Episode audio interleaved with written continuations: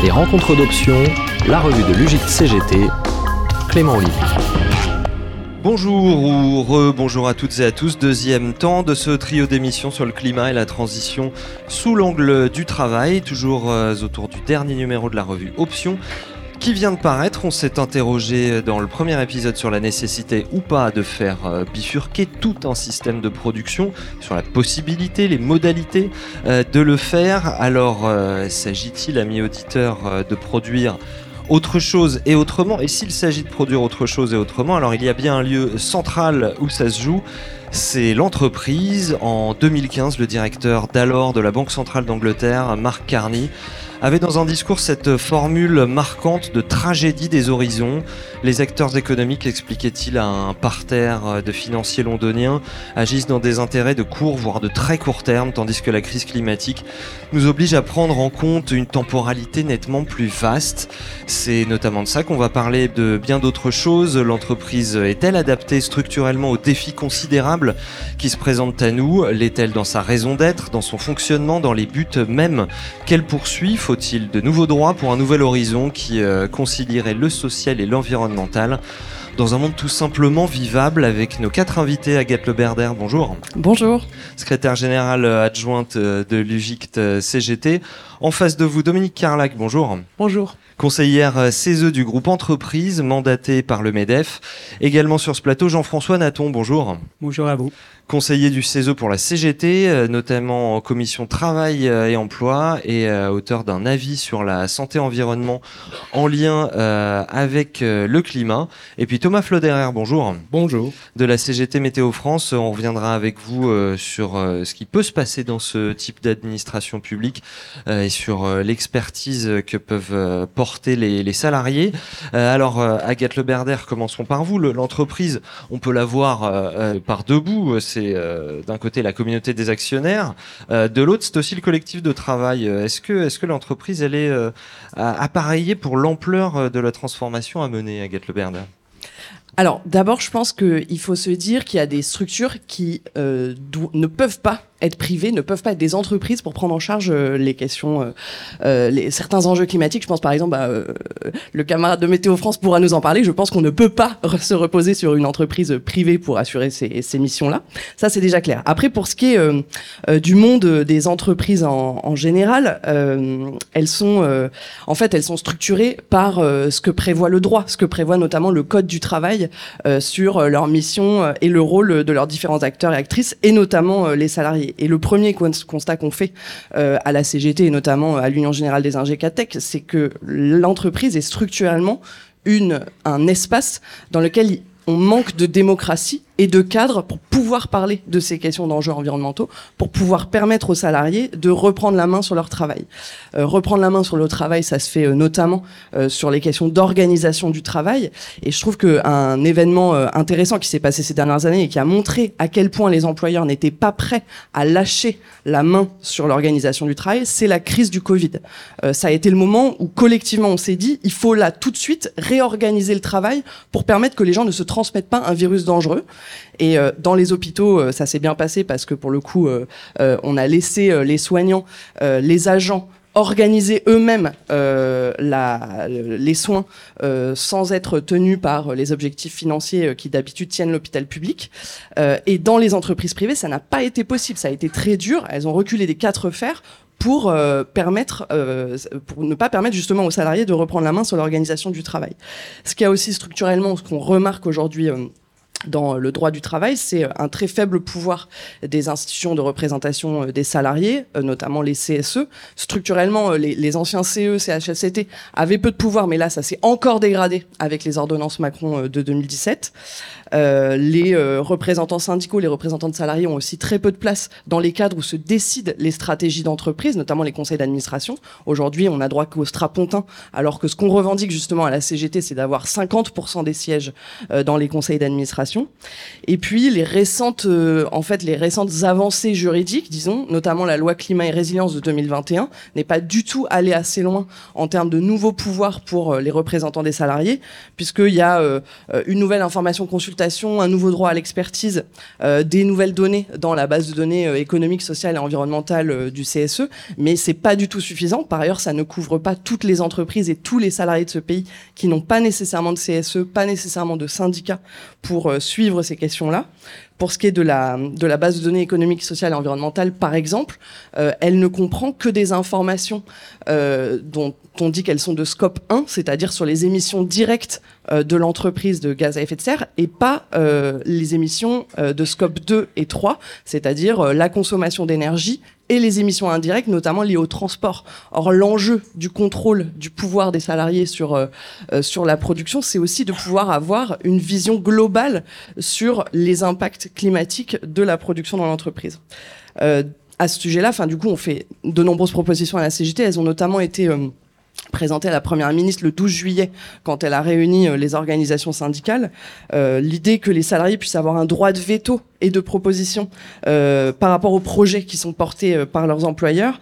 Je disais euh, 50% de sièges dans les conseils d'administration, mais aussi la possibilité pour les CSE, les conseils sociaux et, économiques, de pouvoir rendre des avis conformes sur les projets euh, qui ont un impact sur l'environnement. Or aujourd'hui, c'est pas le cas puisque les employeurs peuvent euh, tout à fait faire fi des avis euh, du CSE, y compris s'ils sont négatifs.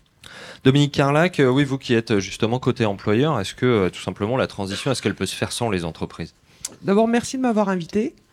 Euh, merci à, à Fabienne et à Jean-François, euh, avec qui je siège euh, au CESE, de m'avoir invité. On est collègues, je peux pas dire qu'on est camarades, mais on est collègues. voilà.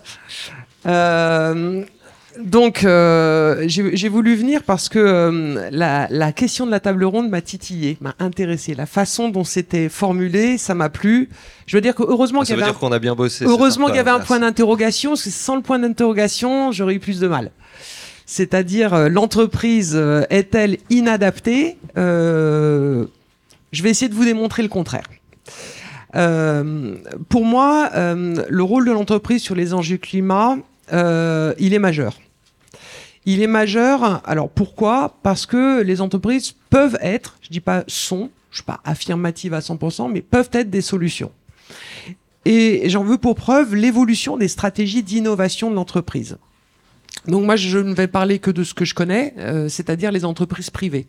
Parce que comme vous le savez, le groupe CESE Entreprises euh, réunit des gens du MEDEF, des gens de la CPME et des gens des CCI. Donc pas forcément des entreprises publiques. Donc je ne vais parler que du point de vue des entreprises privées. Face au climat, euh, les stratégies d'innovation, on va faire un bond en arrière pour ensuite faire un grand bond en avant. Euh, au XXe siècle, les stratégies d'innovation des entreprises misaient tout sur l'efficacité. Vous voulez vous chauffer, vous loger, vous nourrir, vous soigner. On va pas regarder à la dépense de ressources parce qu'on veut l'efficacité du résultat. Donc ça, c'est toutes les stratégies d'innovation. On engage des moyens et on veut l'efficacité. Au XXIe siècle, les stratégies d'innovation ont évolué vers une notion d'efficience. En mauvais français, less is more. On va devoir faire avec moins, plus. Parce que les usagers vont continuer à vouloir être chauffés, logés, soignés, nourris euh, le mieux possible. Sauf que on a tous constaté qu'il y avait moins de ressources et que si on détruisait les ressources, de toute façon, on n'arriverait plus à se chauffer, à se loger ou à se transporter. Et donc l'observation qu'on a fait dans les décisions d'investissement pour pouvoir se chauffer, se loger et tenir compte des enjeux du climat ont été les suivantes. D'abord, il y a une trentaine d'années, on disait bah, il faut déjà qu'on rattrape notre retard en France par rapport à d'autres pays qui sont plus en avance. Donc on citait toujours euh, le Japon, l'Allemagne, les États-Unis. Il y a 20 ans, les stratégies d'innovation ont dit OK, c'est bien, on a rattrapé le retard technologique, mais il faudrait quand même que ça impacte en termes d'emploi et que euh, on fasse pas tout ça pour que ça soit produit ailleurs. Il y a 10 ans, les stratégies d'innovation ont évolué en disant d'accord, mais il faut pas pour autant détruire la planète et donc il faudra toujours tenir compte de la durabilité de nos investissements et, de l'impact de nos investissements. Aujourd'hui, on intègre tout ça.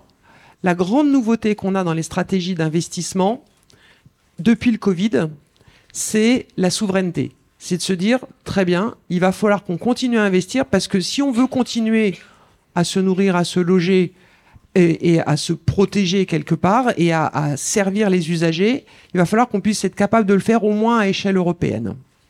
Alors pourquoi je dis ça? C'est parce qu'en fait, on n'a pas le choix, en fait. On n'a pas le choix de ne pas tenir compte de ces enjeux climatiques parce que d'autres le feront à notre place. Donc on n'a pas le choix, donc on met des moyens. Simplement, alors on met des moyens qui se mesurent en quoi? Qui se mesurent en milliards d'investissements dans les stratégies euh, de recherche et de développement. Euh, le prérequis, et là j'arrive dans ce que vous connaissez euh, des discours euh, des organisations patronales d'entreprises, c'est que le prérequis, c'est que pour pouvoir investir sur tous ces sujets à raison de milliards, il faut qu'on ait une visibilité. Il faut qu'on ait une prévisibilité sur si on investit, comme les temps des transitions sont pas des temps agenda bilan comptable, mais des temps très longs, mais il faut qu'on ait une visibilité et c'est là où parfois ben, on n'a pas le même calendrier les uns et les autres. Pour pouvoir investir, il faut qu'on ait une visibilité, une lisibilité et puis tenir compte d'où on part les uns et les autres, que ce soit en fonction de la taille de l'entreprise, de la branche dans laquelle on est ou euh, euh, de, la géographie dans laquelle on est. Donc voilà, donc moi mon point de vue, c'est de dire les entreprises euh, sont sur les enjeux climat parce que quelque part, pour continuer à servir les usagers qui sont les clients, les usagers, et pour pouvoir continuer à assurer une pérennité des entreprises, on n'a pas le choix, on doit investir. Agathe Leberder, du côté euh, salarié.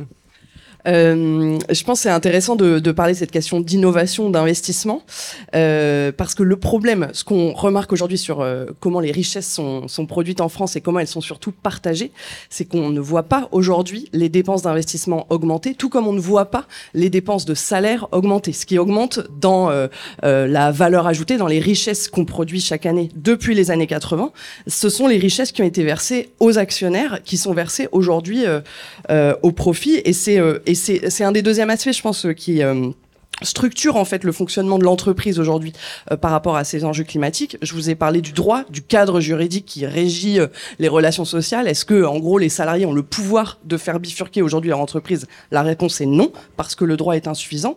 Le deuxième élément qui structure le fonctionnement des entreprises aujourd'hui, c'est la question de la stratégie. Or la stratégie, elle est portée euh, par les employeurs et elle s'inscrit dans une dynamique qui existe depuis les années 80 de financiarisation de l'économie. Ça a été évoqué euh, dans la première table table ronde, mais euh, euh, et qui est en fait dirigée euh, dans un calendrier. Dominique Carlac du coup du Medef a évoqué un calendrier qui est différent. On n'a pas les mêmes les mêmes échéances à court terme, mais c'est vrai parce que les actionnaires sont avant tout mus par le court-termisme en fait des dividendes qu'on leur verse. Et ça, ça détermine la totalité du fonctionnement de l'entreprise aujourd'hui, avec voilà un, un court-termisme actionnarial qui détermine ce qu'on appelle à l'UJIC-CGT le Wall Street Management, c'est-à-dire des politiques managériales orientées uniquement pour sortir de la valeur euh, aux actionnaires. Et donc ça, ce n'est pas compatible avec le pouvoir laissé aux salariés de reprendre la main sur euh, leur travail. Sur ce sujet, il y a une note intéressante qui, euh, qui a été publiée par Natixis il y a un ou deux mois, dont le titre était Tant que le rendement pour l'actionnaire sera le seul objectif des entreprises, il ne pourra pas y avoir de transition énergétique. Donc il est clairement posé que tant que on ne fera que répondre aux intérêts des actionnaires, on ne pourra pas engager véritablement euh, la transition euh, dont on a besoin. Euh, et je trouve c'est intéressant que Dominique Carlac du MEDEF ait parlé de du less is more, parce que c'est littéralement ce que tous les salariés vivent dans les entreprises depuis les années 80. C'est le lean management, c'est euh, euh, la réduction des moyens, la réduction des effectifs, la réduction des délais qui a conduit à ces politiques managériales délétères à la fois pour euh, la santé au travail évidemment, mais aussi pour les projets de long terme, notamment de transition climatique.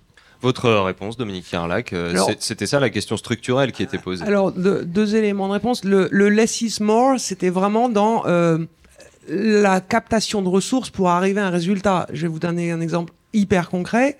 Euh, C'est une question de rendement, ça. c'est pas qu'une question de rendement. L'industrie des pâtes et couscous, Ah, ça va être très concret, euh, était en décrépitude complète en France. Pourquoi? Parce qu'en fait, on n'était pas assez compétitif parce que on n'avait pas rénové les process de fabrication. Donc, on se faisait euh, tailler des croupières d'un côté par les Italiens qui faisaient des meilleurs produits et par les pays à faible coût de main d'œuvre qui produisaient euh, moins cher. Est-ce que les entreprises ont dit bon ben du coup on disparaît? Non. Les entreprises ont dit on reprend nos procédés et tout l'argent qu'on met dans le gaspillage de l'eau et de la chaleur que l'on fait, on va innover sur les procédés pour pouvoir produire avec moins d'eau et moins de chaleur, de manière à maintenir de l'emploi et une activité pâté couscous en France et en Europe. Donc là, on n'est pas allé sur le terrain effectivement du partage de la valeur, on est allé sur le terrain de quelqu'un qui, va, ça va peut-être vous choquer ce que je vais vous dire, mais rappelez-vous en 73 première crise pétrolière, l'année d'après, le chancelier allemand euh, Helmut Schmidt dit les profits d'aujourd'hui sont les investissements de demain et les euh, emplois d'après-demain. On est vraiment dans cette logique-là quand on parle typiquement sur un exemple concret de l'agroalimentaire qui est si on ne fait pas ça, de toute façon on disparaîtra. Jean-François Naton, euh, Dominique Carlac l'a dit, vous êtes collègue au, CESE, peut-être un, rappel de, la manière dont fonctionnent vos travaux et justement de ce que euh, vous avez à dire sur cette question de la démocratie en entreprise, puisque c'est là le, le cœur de notre, de notre discussion. D'abord, euh, bonjour à toutes et tous, j'ai déjà dit, mais je le redis. Et puis, euh, si je peux m'autoriser, c'est vraiment saluer l'initiative prise et de réoser transformer le travail. Et donc de remettre le travail dans le débat, dans le débat syndical, dans le débat CGT, euh, dans, le débat, dans le débat social. Sans poser la question du travail, avant de poser la question de l'entreprise, c'est poser la question du travail pour lui-même. Et comme notre organisation, mais ça a été dit euh, tout à l'heure, et c'était très beau, ça a été rappelé, Confédération Générale du Travail. Donc, euh, et avec bien-être, liberté, solidarité. Et on peut se dire des fois qu'on oublie un peu ce sur quoi nous sommes et pourquoi nous sommes. Et nous sommes avant tout des militantes et militants de la transformation des situations de travail. Et cet avis du CESE, modestement, mais avec un peu de prétention quand même, il s'inscrit dans une longue lignée de travaux portés et par des militantes et militants de la CGT au CESE, mais pas que, qui ont posé la question, en fait, de la transformation des situations de travail au regard du temps présent. Le temps présent, c'est le changement climatique, la nécessité de travailler autrement, la nécessité du ralentir, la nécessité de la bifurcation, la nécessité de l'adaptation et de l'atténuation est posée comme une urgence absolue. Et donc ça réinterroge tout le monde, mais ça interroge surtout le syndicalisme, sa raison d'être, changer le travail. Alors le CESE, il y a un mot quand même pour le CESE, parce que si on faisait un petit truc là comme ça, euh, c'est quoi le CESE? Bon, bah, c'est un truc, euh, mais c'est la troisième. Il faut rappeler que c'est le Conseil économique, social, et environnemental, d'abord. Entre guillemets, la troisième chambre du Parlement français. Voilà, la troisième chambre, non, pas, du Parlement. Enfin, le Parlement, c'est le Sénat et euh, l'Assemblée nationale. Nous sommes la troisième chambre constitutionnelle hmm. de notre encore belle République. Encore belle République. Hmm, hmm, Donc le CESE, c'est la chambre de la société civile organisée. Donc c'est la chambre des organisations. Et nous sommes euh, là pour, euh, on a l'habitude de dire, nous sommes la chambre du premier mot. Parce que normalement, euh, avant de faire une loi, ben on, on écoute le CESE. Alors bon, on l'écoute pas, on l'écoute peu, mais, mais, mais ses avis sont d'extrême qualité. et donc c'est aussi pour, c'est aussi pour ça qu'il y a une grande frustration en fait euh, parce que bien des sujets et des impasses dans lesquels nous sommes auraient pu, modestement, mais quand même être évités si d'aventure nous avions pris, celles et ceux qui sont censés nous gouverner avaient pris en compte, en fait, la parole de la société, la parole, euh, j'allais dire, des gens et des gens de peu. Et donc nous sommes, avec, euh, sommes lancés, et là aussi, il faut le dire, il fallait un peu de prétention quand même un peu, nous sommes les premiers, nous sommes les premiers, le Conseil économique, à avoir abordé la question climatique par le travail. Par le travail. Pas par l'emploi, pas par euh, les, transitions, les, des grandes, euh, par l'économique, euh, non, par le travail lui-même. Et donc par changer le travail. Et là, pour tous ceux qui ont un peu de, mémoire CGT, ça a fait un lien avec euh, l'expérience qu'on avait euh, portée euh, il y a quelques années au sein de la Confédération. Travail-émancipation. C'était remettre en centralité dans notre démarche revendicative le travail lui-même. Et donc nous réinterroger sur nos propres pratiques. Et nous réinterroger dans le cadre de la question sur la démocratie. La dixième préconisation, il y a des 17 préconisations dans cet avis-là. La dixième, c'est le devoir d'écoute. Alors des fois, ça fait un peu cucu, ça, devoir d'écoute, ça fait bisounours. Sauf que, devoir d'écoute, c'est entendre, comprendre, écouter celles et ceux qui font. Parce que celles et ceux qui font, c'est ceux qui savent. Mais ça a été dit aussi dans la première table ronde. Mais ça, ça vaut pour les directions. Ça vaut pour le grand MEDEF. Mais ça vaut aussi pour le syndicalisme. Écouter, entendre, comprendre les travailleuses et les travailleurs pour mettre en œuvre, en fait, ne plus se considérer comme un syndicaliste sachant qui va dire ce qui est, mais prendre en compte la réalité pour oser toujours être dans ce que nous sommes, un syndicaliste de transformation, ça, ça vaut aussi pour nous. Donc la démocratie et le devoir d'écoute, ils s'impliquent et ils s'imposent aussi à nous-mêmes. Un mot, euh, justement, bah, je vous en prie, poursuivez sur ce qu'il y a dans cet avis. C'est-à-dire que la question de la santé-environnement euh, est reposée avec une grande acuité euh, par le, dérèglement climatique. Voilà, donc en, en prenant l'angle du, du, du, du, travailler autrement, ça a été, j'aurais dire, une.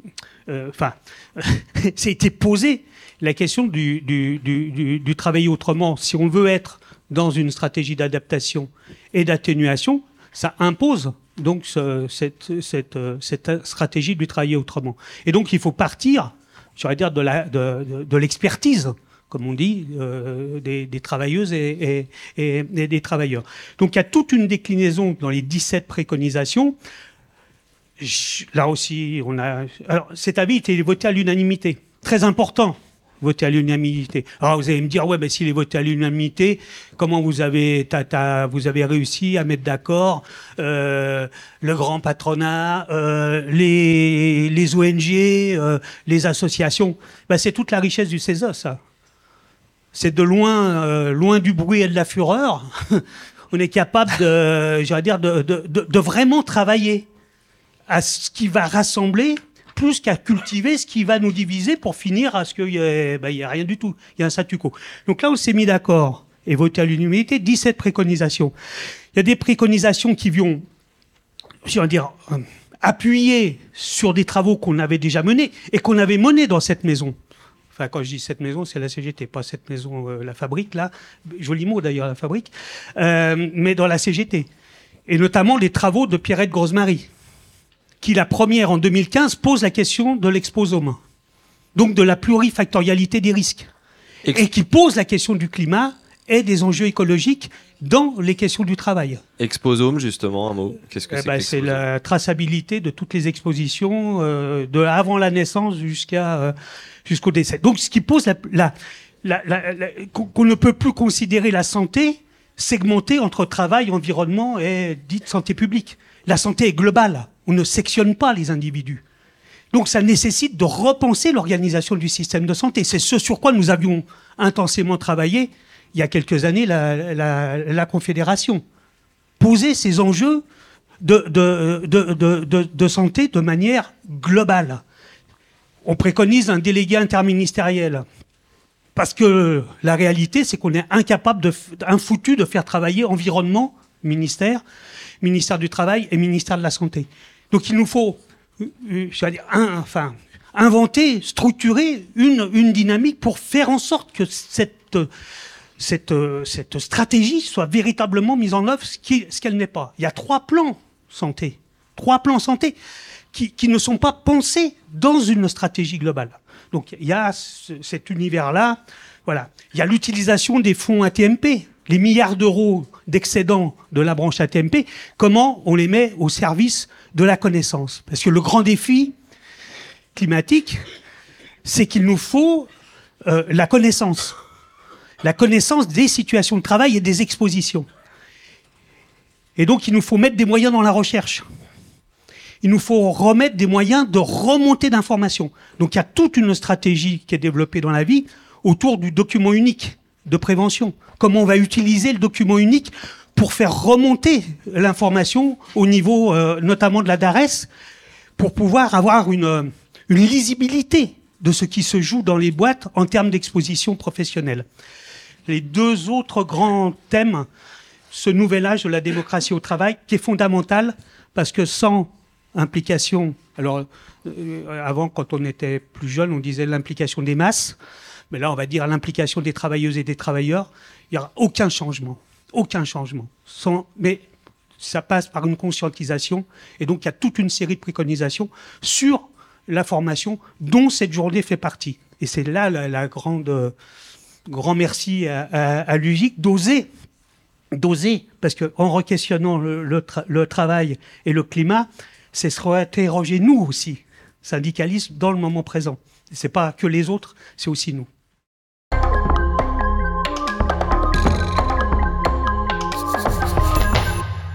À propos justement de, moyens de recherche de conditions de travail, Thomas Floderer, euh, vous qui êtes euh, ingénieur de, métier et qui êtes à, Météo France, est-ce que euh, vous voyez un écho de ça dans, ce qui vous arrive actuellement? Il faut, il faut rappeler qu'il y a un mouvement social actuellement à Météo France chez les prévisionnistes.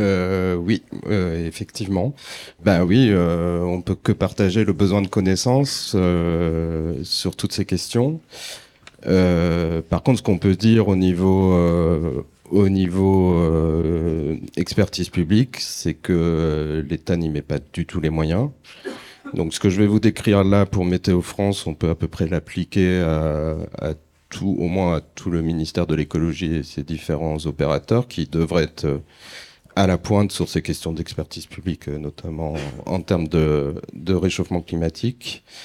Il faut euh, préciser, c'est ça que Météo France est un établissement public administratif. C'est ça, tout à fait, rattaché au ministère de l'écologie. Euh, concrètement, Météo France, euh, ben, on s'occupe euh, bien sûr de tout ce qui est prévision, alerte météo que, que tout le monde connaît. On s'occupe aussi de collecter toutes les observations sur la France, sur la France métropolitaine et dom-tom. Euh, on s'occupe aussi, on participe aux travaux du GIEC euh, via, via notre euh, laboratoire de recherche. Donc, on pourrait penser que on devrait être à la pointe en termes de moyens, vu les enjeux. concrètement, depuis 15 ans, Météo France a perdu 1200 postes, soit un tiers de ses effectifs. C'est, euh, on a perdu la moitié de nos implantations territoriales. On était il y a 15 ans euh, sur un maillage départemental. On est maintenant plus que sur un maillage interrégional, je vais dire. Euh, ça a des impacts. Une de proximité. Hein. Oui, complètement. Et ça, c'est ça, c'est important parce que si on a fait des gros progrès au niveau informatique pour tout ce qui est modélisation et prévision, il y a un besoin d'expertise et notamment d'expertise euh, locale qui reste très très important. Et ça, euh, avec la fermeture de ces stations locales, on a clairement perdu cette expertise et, euh, qui, devrait être là actuellement parce que parce qu'avec le changement climatique, on a besoin d'avoir des gens au plus près pour pouvoir euh, euh, expliquer ce qui se passe au niveau des changements concrets euh, au plus près des, des populations. La, la, vigilance météorologique, euh, néanmoins, elle, elle, reste sanctuarisée. Ce qui est touché là, c'est plus tout le reste, en fait, c'est ça? Exactement, mais, euh, mais tout le reste, c'est énorme, en fait. On, on fournit des, euh, on fournit des productions ben, pour, ben, pour le grand public, bien sûr, mais pour tous les secteurs de l'économie, l'énergie, les transports. Euh, voilà, il y a donc euh, à notre sens, il y a un besoin énorme et, singulièrement dans ce contexte de changement climatique. Qu'est-ce que ça crée cette euh, automatisation sur l'expertise des salariés? Ben, c'est en fait c'est une perte de, de contrôle euh, déjà l'automatisation. Donc oui, euh, le mouvement en cours euh, c'est contre un nouveau système de production qui a été mis en place qui qui est largement automatisé. Donc déjà il y a une, une perte de, de clairement d'expertise et de contrôle sur ce que nous produisons. Ben, maintenant actuellement une bonne partie de de ce qui sort de Météo France n'est en fait plus supervisé par un prévisionniste. Donc concrètement déjà pour les personnels, c'est une grosse perte de sens. Et, euh, et euh, c'est sans doute ce qui fait que qu'actuellement il y a un mouvement, c'est vraiment un mal-être dû à une perte de sens, parce qu'en fait, ils n'ont plus la main comme avant sur ce qui est euh, produit par l'établissement. Mais euh, derrière, ça veut dire bien sûr, si euh, l'établissement a fait ça, c'est parce qu'il n'avait plus des moyens humains, donc ça veut dire concrètement des prévisionnistes en moins, donc moins d'experts pour répondre à toutes ces questions. Euh, qui sont là pour, euh, euh, combler les besoins sur, à plein de niveaux. Et des conséquences sur la qualité du travail produit également, des incohérences dans les résultats, des choses comme ça bah, ça Si c'est pas contrôlé par un humain Ben voilà, ça c'est... En fait, le problème, c'est que le système tel qu'il a été tel qu'il a été pensé a été fait pour supprimer des postes. On pourrait imaginer quelque chose d'automatique, mais ça demanderait énormément de moyens humains pour justement régler tous ces problèmes d'incohérence que ça crée. Euh, donc l'automatisation en soi, c'est pas une mauvaise chose. C'est que croire qu'en automatisant, ça demandera moins de moyens et notamment moins de moyens humains, c'est euh, une erreur totale et c'est l'erreur qu'a fait notre établissement. Et je pense que c'est l'erreur qu'on fait euh, dans beaucoup d'endroits, notamment soit avec les questions d'intelligence artificielle. Alors pour raccorder les, wagons avec la, façon qu'on avait de poser cette question, c'est-à-dire est-ce que l'entreprise est adaptée ou pas aux enjeux, là vous diriez que le fait que Météo France euh, se comporte comme une entreprise fait qu'elle n'est plus adaptée aux enjeux. Est-ce que, est-ce que ce serait simple? Alors pour moi, oui, euh, clairement, on n'est pas adapté aux enjeux. Euh, en tout cas, on n'est pas adapté à nos missions, en l'occurrence. Et, et c'est d'ailleurs, enfin, vous parliez de, de besoin de visibilité. Euh, normalement, c'est sur ces questions, ça devrait être les politiques publiques qui devraient vous apporter euh, énormément de visibilité. Et, euh, et, là, clairement, ce que l'État fait ne va pas du tout dans ce sens. Alors Dominique Carlac, Jean-François Naton l'a dit, cet avis qu'il a porté au, au, CESE, il a été voté à l'unanimité. Oui. et ben votre votre avis, votre réponse à ce qui a été dit tout à l'heure. Donc à l'unanimité, ça veut dire qu'il y a 19 groupes qui ont voté euh, favorablement à cet avis. Il n'y a pas eu d'abstention, il n'y a pas eu de contre. C'est vraiment 19 groupes qui ont voté pour. Et nous-mêmes, dans notre déclaration euh, lors du vote, on s'est félicité de l'approche qui avait été choisie, qui était une approche 1 globale, 2 préventive, et qui permettait du coup de construire un nouveau, un nouveau, euh, une nouvelle conception, une mise en œuvre de la politique de santé au sens large. Et il y avait vraiment des pistes qu'on a signalées lors de notre prise de parole comme étant vraiment très intéressantes c'est ce que tu as rappelé euh, Jean-François, l'amélioration de la connaissance pour vraiment une, une meilleure maîtrise et une meilleure souveraineté sur les données. Donc ça, c'est vraiment extrêmement important parce que sinon, on n'est que dans l'incantation et euh, dans les grandes peurs millénaristes. L'intégration aussi de la thématique santé, environnement, euh, chaque fois que cela est possible, et ça a été nuancé dans le chaque fois que cela est possible, ce qui nous a permis de voter favorablement euh, votre avis. et donc, du coup, tous les éléments, le fait que ça soit global, préventif, permet aux entreprises concerné de faire une vraie stratégie, une vraie stratégie globale. Alors évidemment, euh, le CESE, il est fait de consensus, mais il est aussi fait de dissensus. C'est-à-dire qu'on on a voté pour, mais en émettant des réserves. Et la réserve, elle a porté sur euh, des recos qui étaient euh, ce qu'on appelle l'éco-conditionnalité en disant ok on est tous d'accord mais maintenant les entreprises si vous voulez être accompagnées euh, dans euh, soit de la baisse de charge, soit de la subvention, il faudra que vous ayez des éco-conditionnalités. Et donc nous, là-dessus, on n'était pas d'accord, on l'a exprimé, bien qu'on ait voté pour, on voulait simplement être entendu sur ce dissensus. Pourquoi? Parce que ça, ça nous paraît de nature d'être un arbitrage qui est tout à fait dissuasif. Or, quand on veut inciter les entreprises à investir, il faut pas que ça soit perçu comme une dissuasion à l'investissement. Et l'éco-conditionnalité, pourquoi ça était considéré comme une dissuasion à l'investissement, c'est que quand vous avez recours à l'aide publique, quelque part, vous dérisquez l'investissement, mais si vous le dérisquez à hauteur de 25% de subventions que vous, vous allez recevoir, faut jamais oublier qu'il y aura quand même 75% d'investissement de l'entreprise. Et donc, le 75%, c'est ça la conditionnalité, en réalité. C'est qu'est-ce que l'entreprise met sur la table, en échange de quoi elle a le droit à, quelle aide? Agathe Le Berder, justement, euh, la conditionnalité des aides aux entreprises, c'était une des, une des causes euh, portées euh, par l'UGICT.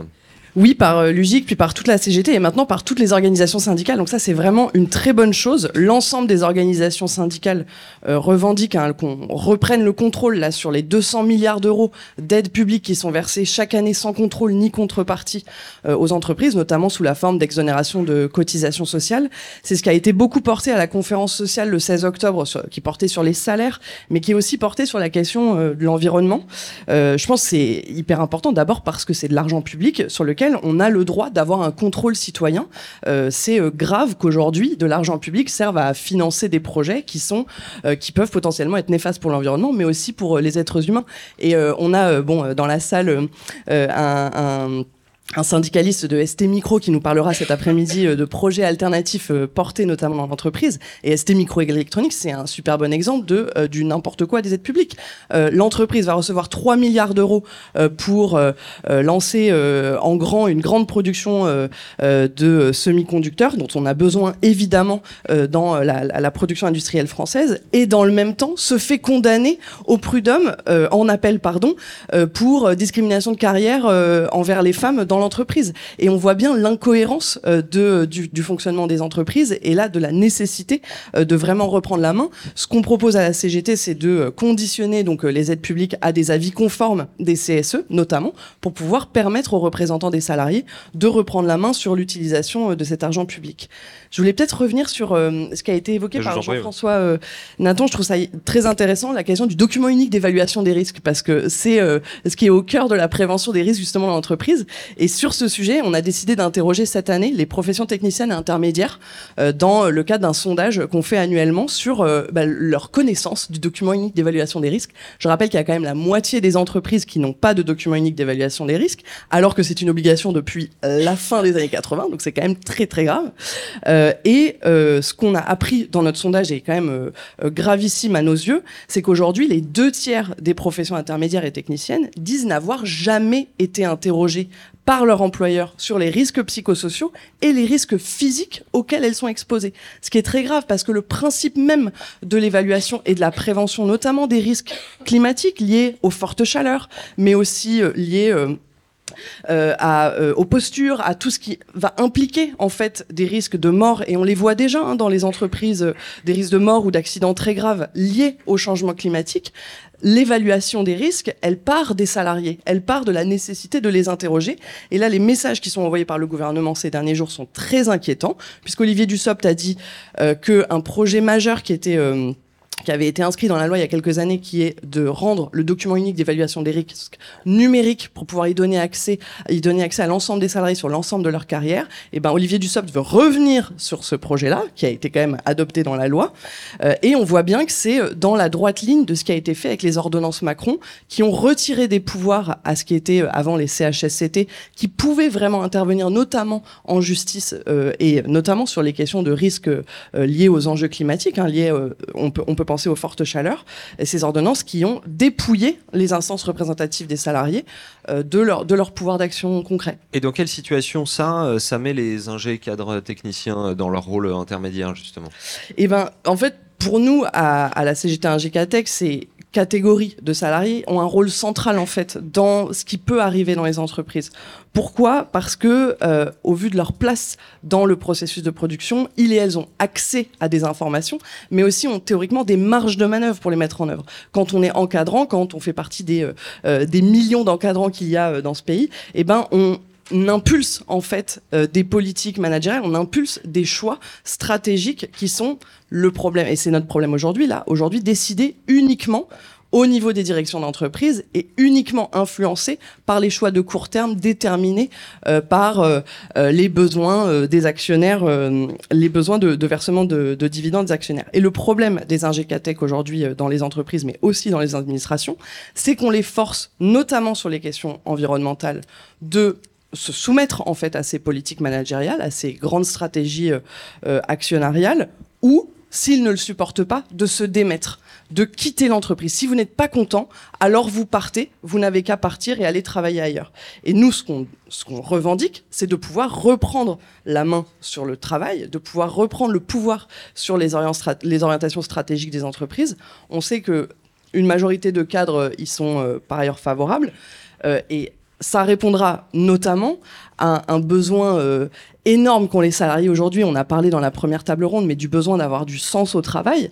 Mais ça répondra à un, risque très concret que vivent les salariés aujourd'hui, qui sont les risques psychosociaux, qui sont notamment induits par ce qu'on appelle les conflits de valeurs. Les conflits de valeurs, c'est le fait de ne pas être de, subir en fait l'orientation de son entreprise et de ne pas pouvoir euh, la mettre en face de euh, ses euh, valeurs éthiques et aussi de son expertise professionnelle et on le voit avec euh, le témoignage euh, de, euh, de, du syndicaliste de, de Météo de Thomas France. Ouais.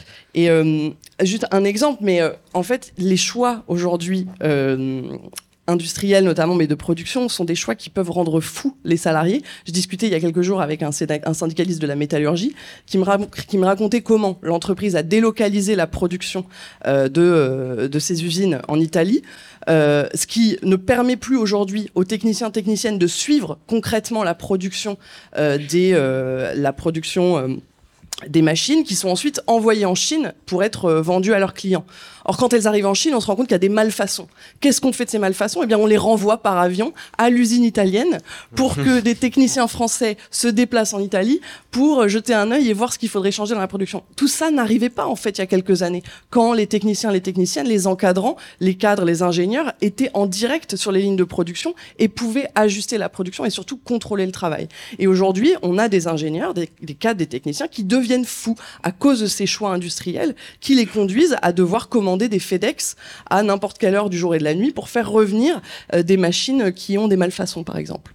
La réponse de Dominique Carlac. Alors, euh, sur les, le fait que les salariés subissent euh, les choix des entreprises, aujourd'hui, la matérialité de la chose, c'est que de toute façon, on n'a plus le choix. Le marché de l'emploi est tellement tendu que si on ne tient pas compte dans sa stratégie RH des nouvelles aspirations des usagers, des consommateurs et qui sont donc des salariés par ailleurs, de toute façon, on n'arrive pas à bâtir de stratégie RH dynamique. Qu'est-ce que je veux dire par là? C'est qu'aujourd'hui, les salariés, avant même d'envisager de quitter, je parle des jeunes cadres des, du marché de l'emploi, de toute façon ne font des choix, ne veulent plus forcément venir dans des entreprises où ils se sont renseignés. Donc, une fois qu'on a dit ça, il se trouve que l'employeur, il est quand même dans une logique de pérennité de son entreprise. Et pour pérenniser son entreprise, il a quand même besoin d'attractivité.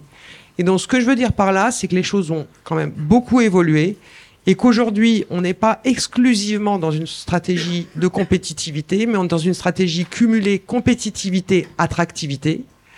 Et que dans l'attractivité, vous êtes toute cette euh, réflexion qu'il y a eu depuis 5 à 7 ans sur la raison d'être des entreprises a fait qu'il y a quand même eu des considérations qui ont été par ailleurs appuyées par la loi, puisque typiquement la loi climat résilience, elle offre la compétence au CSE de sa réappropriation par le binôme employeur-salarié. Thomas Floder, euh, également sur le rôle euh, dans lequel se retrouve l'encadrement avec ses baisses d'effectifs sur le sens et la qualité du travail qu'on fournit euh, alors à Météo France, l'encadrement, c'est peu de dire qu'il va mal. Il est clairement pris entre entre le marteau et l'enclume. Euh, bah, c'est des, des, injonctions euh, paradoxales constamment. Hein. On, on, demande constamment de de euh, faire plus euh, avec moins, avec en plus une, une injonction vers l'encadrement à ce que euh, les gens globalement aillent bien, ce qui n'est pas possible. Et donc euh, une responsabilisation en fait sur le mal-être qui est assez, euh, à mon sens, assez délétère. Un mot pour, pour conclure, comment vous, vos perspectives sur tout ça? Mais bah, ouf. bah, des moyens. Non, mais clairement, ce qu'il nous faut, c'est des moyens. Euh, bon, si on doit être optimiste, on a une jeune génération qui, sur toutes ces questions climatiques, et euh, enfin, nous, on voit les nouveaux arrivants euh, euh, à Météo France, ils sont vraiment très très engagés. Euh, donc ça, ça fait plaisir et ça donne de l'espoir. Mais du coup, ça nous, euh, eh ben, ça nous impose encore plus de nous d'y mettre les moyens pour répondre à leurs attentes. Jean-François Naton, euh, un, mot pour conclure. Euh, Dominique Carlac l'a dit, effectivement, euh, depuis 2021, les CSE ont des, prérogatives environnementales. La notion également de responsabilité sociétale des entreprises qui est passée par la loi Pacte. Est-ce que ça, ça va dans le, dans le sens de cette euh, nouvel âge de la démocratie au travail que, dont vous vouliez parler ou, ou c'est trop timide ou ça n'a rien à voir? Alors, comme vous allez tous lire la vie après, euh, après le colloque. Euh, donc, dans, dans, dans, dans, la vie, il y a un requestionnement en fait sur les conséquences euh, des ordonnances Macron et on est nombreux à, à, penser que une des priorités des les prochaines euh, dynamiques de négociation, euh, rencontres et notamment intersyndicales devraient être de remettre en, débat, euh, veux dire la, reconstruction en fait de ce qui a été déconstruit par les ordonnances Macron. On rajoute des missions sur des élus et mandatés déjà qu'on pourrait qualifier en souffrance militante ou en souffrance au travail, de ne pouvoir pas bien faire leur travail militant, accablé de, de sens. Et si on est sur le déterminant travail, ben c'est au cul des machines, c'est dans les bureaux qu'il faut être. Euh, dans les bureaux euh, des travailleuses et des travailleurs, pas dans les bureaux euh, des employeurs. Donc il y, a, une question de, il y a une question de moyens, il y a une question de disponibilité, il y a une question de proximité. Et, et si on veut entendre et écouter, eh ben il y a une question du ralentir. Donc c'est réinventer, retrouver en fait des temps de respiration qui permettent aux, tra aux, travailleuses et aux travailleurs de, s'exprimer et aux syndicalistes de véritablement jouer leur rôle. Donc là, il y a, a les, les CSE sont tout est à reconstruire. Euh, et donc c'est cela, la, euh, ce nouvel âge de la, démocratie au travail. Et puis comme on est venu un peu sur euh, euh, bien-être, liberté, en fait sur nos fondamentaux, hein, ce pourquoi nous sommes, il y a une autre particularité de notre syndicalisme. On est né dans les bourses du travail. On est né dans une vision d'éducation populaire. Ce qui est en jeu avec le défi climatique, c'est de revenir aussi à cette stratégie du syndicalisme d'éducation populaire. Et donc on a un besoin en territoire de renouer des alliances entre organisations syndicales, ce qu'on a, su faire dans les années 60-70. C'est très intéressant. Là, en Rhône-Alpes, euh, enfin, je suis obligé, en Auvergne-Rhône-Alpes, il faut dire maintenant, euh, mais c'est surtout à Lyon que ça se passe. Vous avez tous, ou, en, ou à Rumilly, en Haute-Savoie, les polluants éternels. Soyez attentifs à ce qui se joue là. Mais on retrouve, euh, je veux dire, des, des dynamiques de la CGT qu'on a su mettre en œuvre dans les années 60-70. Des alliances avec les, les mouvements écologistes naissants de l'époque pour poser les questions des pollutions de la, de, la vallée de la Chimie. Là, aujourd'hui, toute une série du bassin lyonnais est contaminée. En, à Rumilly, euh, en Haute-Savoie, on n'a plus d'eau. L'eau est polluée avec les, les, les, TFAS, là, je sais plus comment on dit, là, enfin, les pollutions éternelles. Donc, et là, c'est qu'est-ce qu'on fait? Qu'est-ce qu'on fait dans le dedans de l'entreprise? Et qu'est-ce qu'on fait dans le dehors? Et dans le dehors, c'est nous ouvrir aussi à oser travailler avec d'autres, mais travailler avec d'autres, pas seulement avec des tracts ou avec des déclarations, mais travailler concrètement à ouvrir d'autres alliances, et notamment avec, euh, avec d'autres courants d'idées que les nôtres. Et ça passe par les stratégies d'éducation populaire, qui sont aussi les fondamentaux de notre organisation. Un dernier mot, Dominique Carlac. Euh, bah, mon dernier mot de conclusion, c'est de répondre à la question qui était posée dans la table ronde, qui était euh, bah, l'entreprise est-elle inadaptée aux changements, aux enjeux climatiques? Ma réponse est l'entreprise privée n'est pas inadaptée euh, aux enjeux euh, climatiques parce qu'elle investit massivement pour trouver des solutions. Solutions au service de quoi? De sa pérennité, de la pérennité de son capital humain, qui soit euh, l'employeur ou les salariés, et au nom de sa souveraineté. Agathe Le Berder, un mot de conclusion. Euh, oui, notamment pour revenir sur euh, bah, les jeunes générations et leurs aspirations au changement. Ça a été dit euh, précédemment, mais quand les trois quarts des jeunes diplômés disent qu'ils sont prêts à changer d'entreprise si elle ne correspond pas à leurs valeurs environnementales, ça nous envoie un message très fort. Et je pense que l'outil du radar dont on va parler après est la réponse syndicale qui permet de voilà de d'enclencher des actions collectives avec les collègues, notamment ingénieurs, cadres, techniciens, sur des projets alternatifs, parce que c'est vraiment ça qu'il faut qu'on arrive à porter dans les entreprises. Problème aujourd'hui des projets alternatifs, c'est qu'ils sont généralement portés en trichant, c'est-à-dire dans les boîtes, euh, ben, un manager ferme un peu les yeux sur euh, le service de R&D et lui dit OK, tu peux travailler sur ton petit projet alternatif, mais ça c'est pas satisfaisant parce que c'est de la triche et, et, on peut pas avoir. Voilà, c'est à la marge, c'est pas institutionnalisé et surtout euh, le manager prend des risques pour sa carrière si il encourage des pratiques qui vont à l'encontre des orientations de l'entreprise. Et la deuxième manière dont sont portés ces projets alternatifs aujourd'hui, c'est sur du temps syndical, sur du temps bénévole. Et ça, c'est aussi euh, euh, ben, une tradition de la CGT hein, qui le fait depuis plusieurs années. Dans les années 70, euh, les camarades syndicalistes chez Renault ont proposé une voiture bon marché qui permette à l'ensemble de la population de pouvoir se déplacer. C'était la neutrale à l'époque et ça a été repris ensuite sous la forme d'une voiture électrique bon marché, la Helios qui aujourd'hui est portée sous le projet Gazelle. Enfin, en fait, tous ces projets alternatifs, ils viennent de la capacité de la CGT à soutenir les projets alternatifs des ingénieurs cas techniciens et ce qu'on revendique aussi pour pouvoir sécuriser euh, ces projets alternatifs, c'est de gagner des nouveaux droits, le droit d'alerte, de refus d'alternative, qui permettrait à l'ensemble des salariés de pouvoir refuser un ordre qu'ils jugent contraire à ses valeurs et surtout proposer des alternatives, notamment en termes de production, pour pouvoir répondre aux enjeux climatiques. Bah, merci beaucoup euh, à vous quatre, euh, Agathe Leberder, Dominique Carlac, Jean-François Naton et Thomas Floder d'avoir passé ce moment euh, avec nous. Merci à vous dans le public ici à la fabrique ainsi euh, qu'à vous autres à l'autre bout du câble. On se retrouve effectivement tout à l'heure pour parler euh, de nouveaux horizons, notamment de, projets alternatifs portés par la CGT.